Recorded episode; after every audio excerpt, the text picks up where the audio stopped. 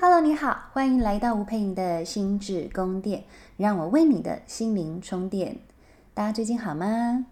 我今天要来跟你们分享一个呃，关于我曾经 PO 的一篇文章哦，因为有几个网友给我一些回复，然后希望我能够呃为他们解惑哈，因为这篇文章可能触发他们心里的很多的呃不确定感哈。那我今天就来完整的来回复我这个整个逻辑哈，跟我判断的一个脉络究竟是什么。好，究竟一个就是在伴侣的治疗师或心理的治疗师的观点里头是怎么看关系的议题？好，我在前两天我发了一篇文章，哈，关于就是别让焦虑发作成为你亲密关系的致命伤。那我其实是描述了一个故事。我描述这个 Casey 啊，她的男友是一个想法很反复的人，时常对她会大小声。那她说，男友其实很习惯在每周的某一天下班去打球，然后每次男友都会拜托她跟他一起去打球啦。那男友千拜托万不拜托之下呢，就是 Casey 明明就觉得打球是一件很无聊的事情，她还是陪男友去了。那等男友打完球之后呢，他们也就很开心的一起吃宵夜。可是几次之后呢，打完球的隔天，她的男友都会很生气的跟她说：“你真的很烦呢，你可不可以不要一天到晚黏着我呢？”那 Casey 就觉得很莫名其妙啊，这个男友的反复状态让她觉得很错愕又很受伤。好，那她就很不懂为什么男友常会有这种很靠近，但是又突然就是一脚把他踢开的感觉。好，反而会让 Casey 就是常常会呃想要找他。好，因为。就是这这个行为基本上触发了他一个很深的不安全感嘛。就是我明明上一刻很好，下一刻你为什么突然翻脸？哦，那有时候他的不安全感起来了，哈，发现他的那个焦虑开始发作，他可能早上就会开始打电话给男朋友。那一旦对方没有接呢，就会启动他的恐慌的状态，然后他就可能一个早上就打了几十通的这样电话。那当然，我们不难想象，如果你是 Casey 的男友。一醒来，你看到这么多通电话，你的反应大概就是很生气。所以我的工作呢，我就是跟 Casey 讨论了啊，我就说哦，你要很小心一件事啊，就是当跟你相处很亲密的人，哈，一觉起来看到四五十通的未接来电，哦，对方第一时间的反应，可能他的整个情绪容纳度就会大大的被压缩，他可能就很难对你有好脸色看。好，所以这个夺命连环扣的过程背后，其实都是为了我们自己本身哈，我要安抚我内心的恐慌。好，那当事人可能会觉得说，只要我打给你，你有回应，我基本上我就不用再恐慌了。所以在夺命连环扣的当下呢，我们基本上会处在身心都很紧绷的一个备战状态，甚至是隧道性的视野。也就是只看得见对方回应自己的部分，所以在那个当下，我们基本上无法去顾及其他人的感受，然后我们本身就已经陷入痛苦当中了。所以，从我前面在跟大家讲的这个案例的状态，我想其实你们也可以去思考一件事：有非常多的呃学生来到我面前，他会大量大量的跟我描述对方做了什么样的行为，让他们很痛苦、很受伤。可是我的工作最重要一件事情是，帮他们去找到关系当中的恶性循环，并且搞清楚究竟是什么原因，他们恶性循环在快转，而且加速，而且有反复无常的状态。所以这个是我们在课程里头，我跟个案对谈的时候很重要的一个环节。那我在这篇文章当中呢，后面我就写了哈，这也是为什么我常说，如果你在关系里经常感觉不快乐跟痛苦的时候，我们自然很难去感受另一半的心情，也很容易看不见对方正在用他的方式对你好。而另一半的为难就会变成是，他不仅不被看见他的付出，他还不断被要求。当他的付出没有获得你的安心，他也很容易充满各种挫败。接着他就会因为，反正呢，我怎么做你都不满意，反正我怎么做你都会生气，然后开始逃避你，甚至已读不回了。好，如果你理解 Casey 的故事呢，你就能看懂焦虑发作是如何成为关系里的致命伤。这样的互动方式对亲密关系的破坏性是非常大的哦。好的，那这是我这一篇文章哦，大部分跟大家所谈的一个内容哦。当中我还有跟大家另外再多解释了一些文章里面没有说的部分。好。那我们来说说哈，因为有那个网友他私信给我哈，他非常的认真哦，因为他其实看了我非常多的文章哈。他在 Instagram 上呢，这个同学他就说：“老师您好，不好意思，想私下问完老师关于这篇故事的分享。整件故事经过好像只说了 Casey 的部分。”但如同文章一开头说了，Casey 的男友是有反反复复的性格，即使 Casey 不夺命连环扣，这种男友在两性关系当中，应该也是在消磨、消费对方对自己的容忍度吧。只是文章只说了 Casey 的部分，可能会让部分恐慌者、患者的亲友感到有苦难言。哦，因为除了患者需要练习自我觉察，与患者在治疗与改变的阶段，可能需要身边关系人的呃阶段性帮助哈，不然像 Casey 男友这样阴晴不定个性，搞不好还合理化自己的行为哦。其实这个同学真的说的蛮好的，这是一段很有觉察的那个呃分析哈跟分享哈。然后他继续说哈。因为蛮常会看老师的文章，很多时候都很帮助到我，谢谢老师。只是这则故事让我突然有了一些疑问跟反思。看了这篇文章的身边朋友也突提也提出了这样的一个讨论，这样哈，谢谢老师用心分享各种文章哈，谢谢这个 Instagram 上面的朋友给我的这样的疑问，好。那我想我就来好好的回复这个同学哈，因为就是我很喜欢回答，就是非常有反思的同学提供给我的一些他们的感想。好，那呃，我想我就先以这整个故事的思维脉络，我来跟大家解析一下哈。第一件事情，好，到底什么是关系当中的恶性循环？好，因为。为什么我一直强调恶性循环？在于有太多人他在初次，不论是他来上课或者他来咨商，他们非常容易陷入一种情境，就是大量大量的去描述对方在关系当中的问题行为。好，包含我刚刚一开始开宗明义讲的 Casey 男友的这种反复，基本上是的，他真的是在关系当中令人痛苦的行为，好吗？好，所以它很让人痛苦，但是我们究竟要怎么解决这个痛苦？你要去思考你在关系里头的期待。好，你大部分情况你会来问我说：“老师怎么办？我男友这样子很反复啦，他这样好讨厌呐！哦，我到底要怎么跟他相处？”好，可是很多人其实会有一个期待是：老师，我好希望你跟我说，我男友这样是很糟糕的，很错误的。那我可以拿着老师的这些话回去跟我男友讲，你看嘛，心理师也都说你这样的行为是不对的，好，所以你应该要改。很多人会期待他们可以获得一个答案，叫做我回去告诉对方你要改。好，但事实上，这在不论是学习的情境跟治疗的情境，它基本上根本不可能发生，而且这只会更高度的引发对方的防卫反应。对方会觉得说，明明你自己也问题一大堆，你的心理治疗师为什么都没有看到，反而回来纠正我了？你这个心理治疗有什么用吗？好，你知道这是大部分情况，他一定会这样子回应的。所以我们在治疗情境跟学习情境，请问我们的着力点究竟是什么？所以着力点第一个，请你搞清楚什么是恶性循环，也就是彼此相互触发最让人不喜欢的行为，叫做恶性循环。所以男友他这么做有没有触发恶性循环？有的，绝对有的。他的反复让人很焦虑，他一下子近，一下子远，让人很焦虑。有的，所以男友他贡献了。来，请问，那请问女友贡献了什么？很多时候，当事人、当事人女友不一定看得到。好，但是我有很多学生很棒的是，他们有看到。可是他们有看到的时候，例如我就会说，哎。好奇怪哈，你男友一开始就长这样吗？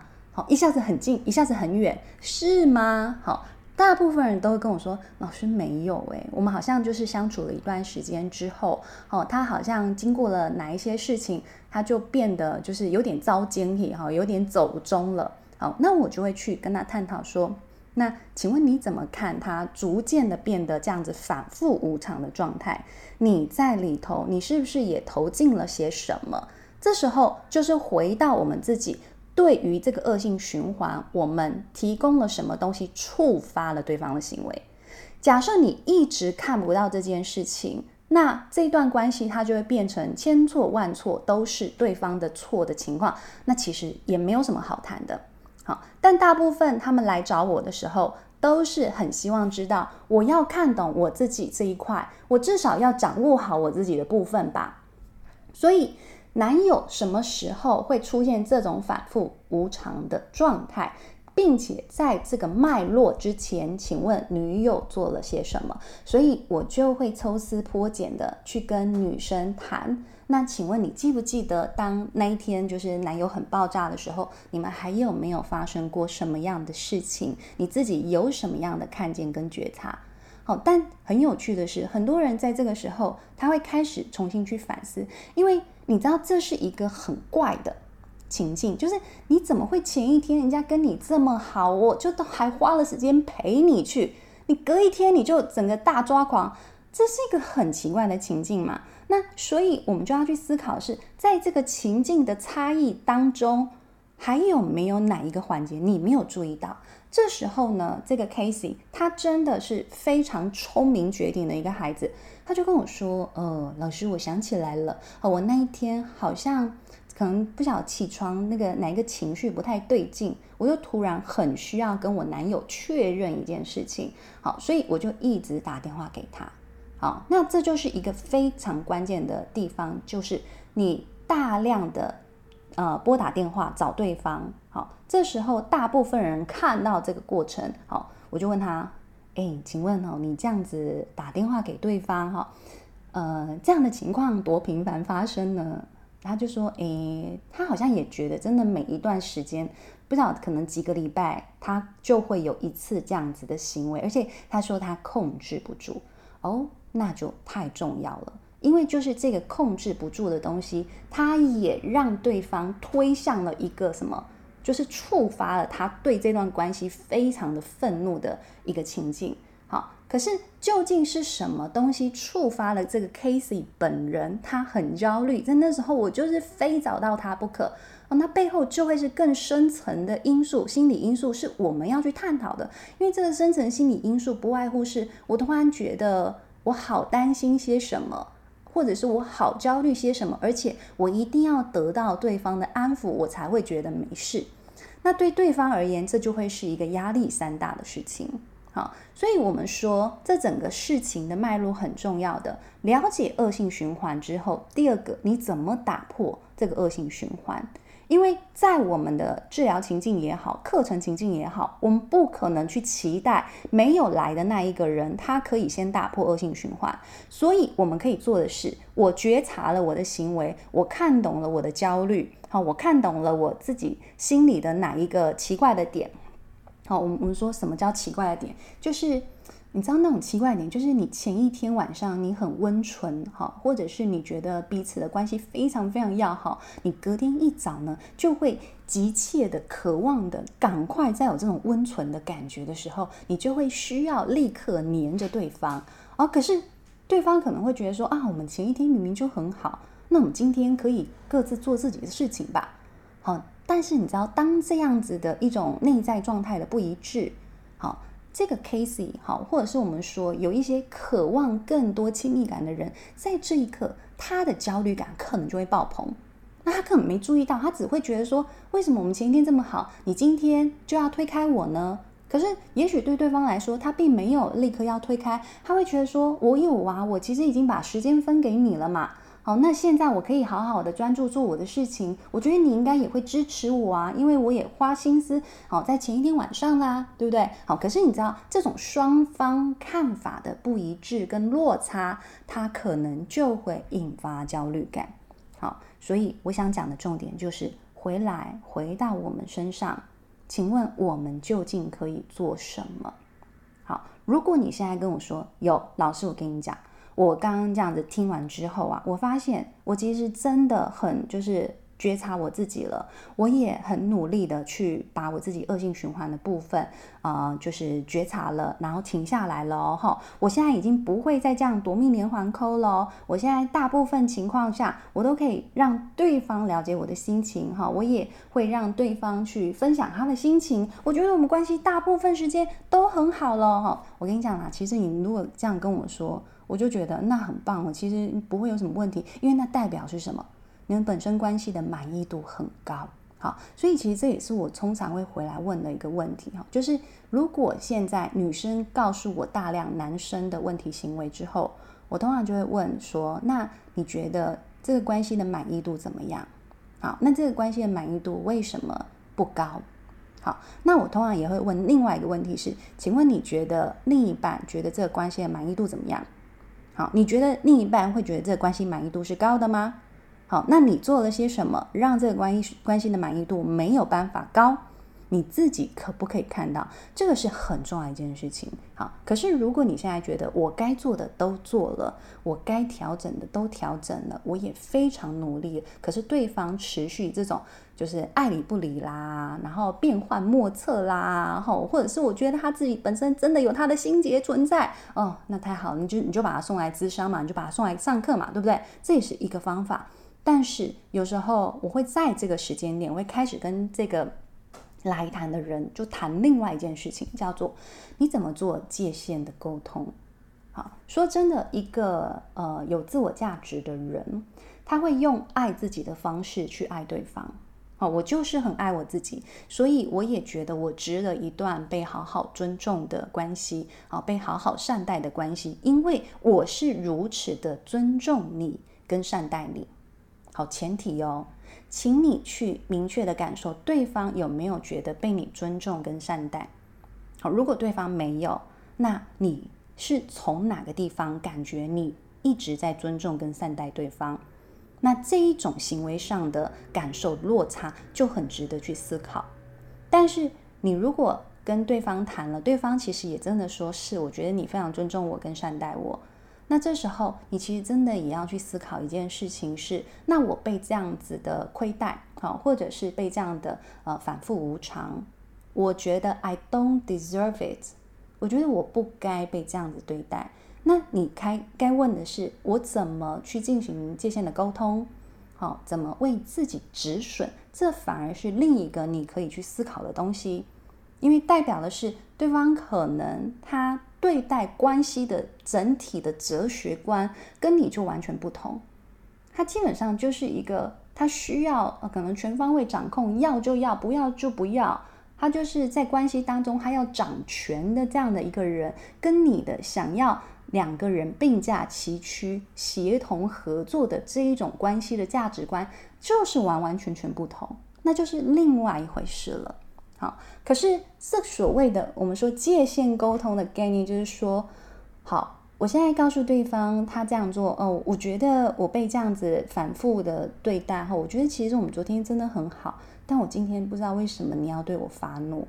好，当然一部分你可以真的问他说，请问你对我发怒的原因是什么？你可以让我知道吗？好，那。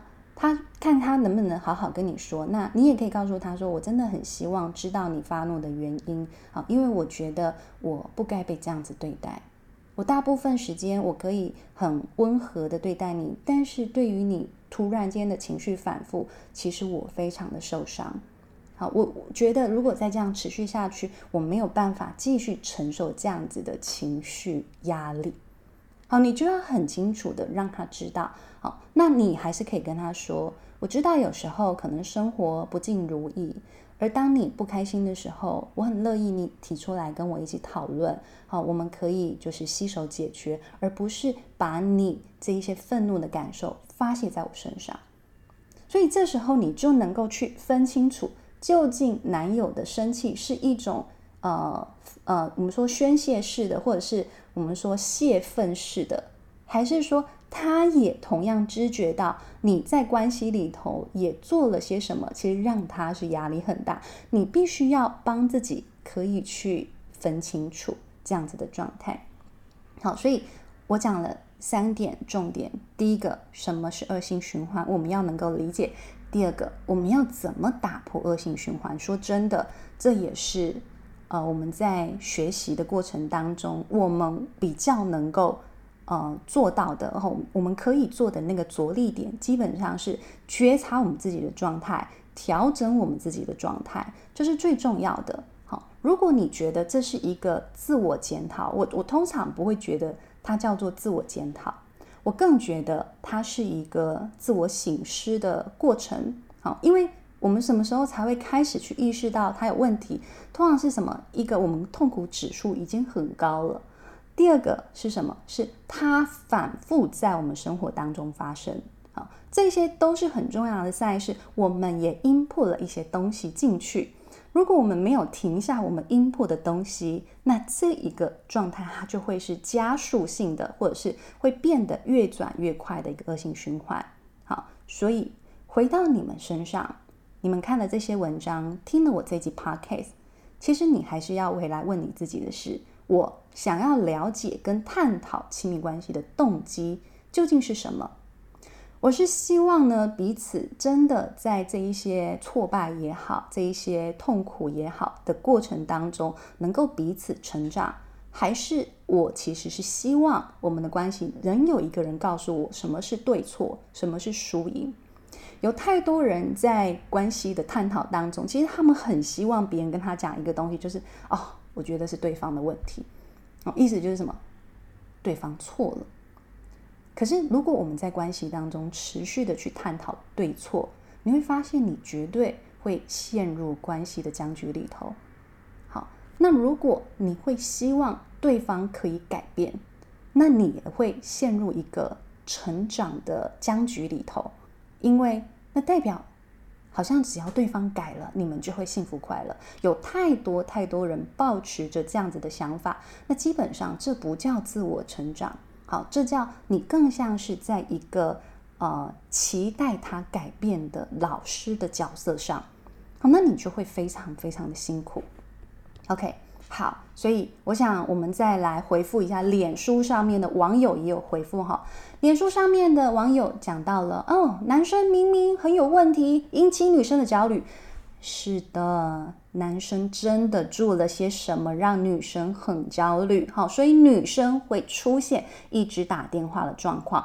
好，同学，这一句话的逻辑，你可能就要重新思考的是：是的，男生引发女生的焦虑，但女生就只能一直打电话吗？这是一个问号，好不好？要回去讨论的应该是男生反复无常吧？OK，我刚刚讲的。要回去讨论的是关系当中的恶性循环，跟如何打破恶性循环。好，来下一个脸书上的回应说：“哦，同意，只针对连环扣问题，单方面叫女生反省。”再扩大到这类行为，容易让另一半觉得付出没被看见，却没回头讨论明明也有问题的男生，这应该只会让 Casey 们很无力，甚至担心参加这类课程又被单方面检讨吧。好的，好，我想我前面的呃这个三个哈四个重点哈，什么是恶性循环？哈，如何打破恶性循环？好。那如果我们该做的都做了呢？还有以及以及我们说最后一个什么？呃，探讨亲密关系的动机哈。我想，其实就这四个前面所论述的东西来回复我们脸书上的网友的留言哈，很谢谢你们，其实都有在思考。好，但我想，其实在我的观点出发哈，从这个脉络哈，或者是在治疗情境当中、课程情境当中，我们可以着力的点究竟是什么？我们可以调整的地方好是什么？会让人更加的无力。很可能是将幸福快乐的责任放在对方身上。好，那大部分的 Casey 呢，其实都在自我觉察之后，看懂了自己可以做的地方，甚至更看懂了自己本身情绪上的限制，而他们会在这个过程变得更有力量咯。好，我想其实我相信大家可以更去判断这个文章的内容究竟想要带给大家的讯息是什么。也非常感谢网友们非常的热心，而且非常认真的看完我的文章，给我这样子的回馈哈跟疑问，让我有机会更深的去啊跟大家分享我的整个思考的逻辑跟脉络。好的，希望这一集内容对你有帮助喽。如果你希望可以更系统性的学习后，怎么让自己更有力，更知道怎么去排除我在关系当中的恶性循环，你可以在我们下方的说明栏看到更多关于亲密关系的训练课程喽。谢谢你的收听，我们下次见喽，大家拜拜。